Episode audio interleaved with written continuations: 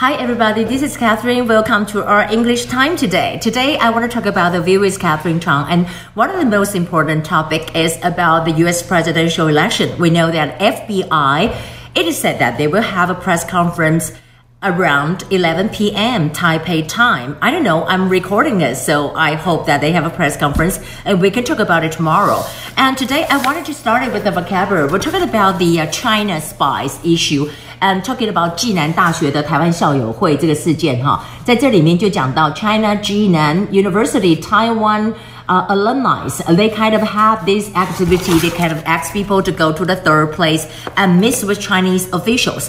那当然，在这里还有一个特别的字，我们知道呢，现在台湾买了包括了 Harpoon missiles，那当然就要把台湾变成是一个刺猬。那刺猬要怎么讲呢？就是 hedgehog。hedgehog，你可以看到呢，在今天包括了王定宇就讲说。 uh, when a lion wants to sw- swallow a hedgehog because it has so many uh, kind of things that is kind of very hard for them to swallow. So the lion won't swallow it. So Taiwan become the hedgehog. So I want to show what is a hedgehog. 这个字呢，就是刺猬。那刺猬长什么样子呢？我找到这个图，这实在好好可爱哦。Hedgehog 就是有很多的刺，spike 在这个地方。But I said that you know right now we have the military um, sell arm sales. So I think Taiwan not just a hedgehog, but also become a porcupine. What is a porcupine? Porcupine 就是豪猪. Well, porcupine is bigger. You can see over here. This is porcupine. Wow, 这个刺就更大了哈. So this is porcupine. Um, of course, we know that uh, China, um, including the uh, the Ministry of National Defense, they say something about the U.S. arms sales, and they criticize it. They criticize it about what? This is what they say. This is what they say that that Taiwan, you know, cannot count out they cannot count on the military force to resist reunification is doomed to fail. Doom 是注定的，reunification 呢就是统一的意思哈。那在这里我把它写出来，这个字就是 count on military force。因为这个武力的关系，to resist reunification 拒绝再统一，is doomed to fail 是注定失败的。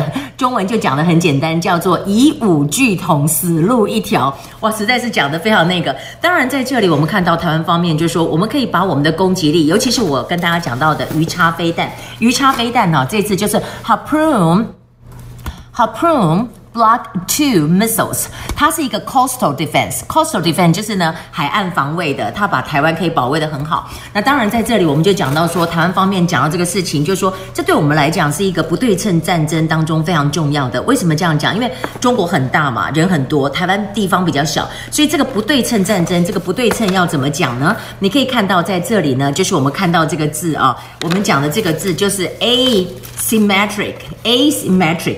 Asymmetric 就是呢不对称战争，不对称战争就是说呢，这个是一个 asymmetric 的这个动作，当然是非常重要的。那你看到这里就是讲到 asymmetric，this is a key asymmetric warfare 一种作战的这么一个方法。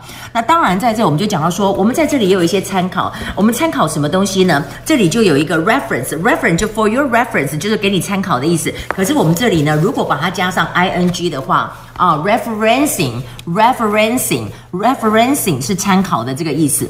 Except for that, we know that today 他们有一个音档，音档 how do we say that？就是 audio，you know，他这里就讲说 the U.S. media exposed Hunter Biden's audio。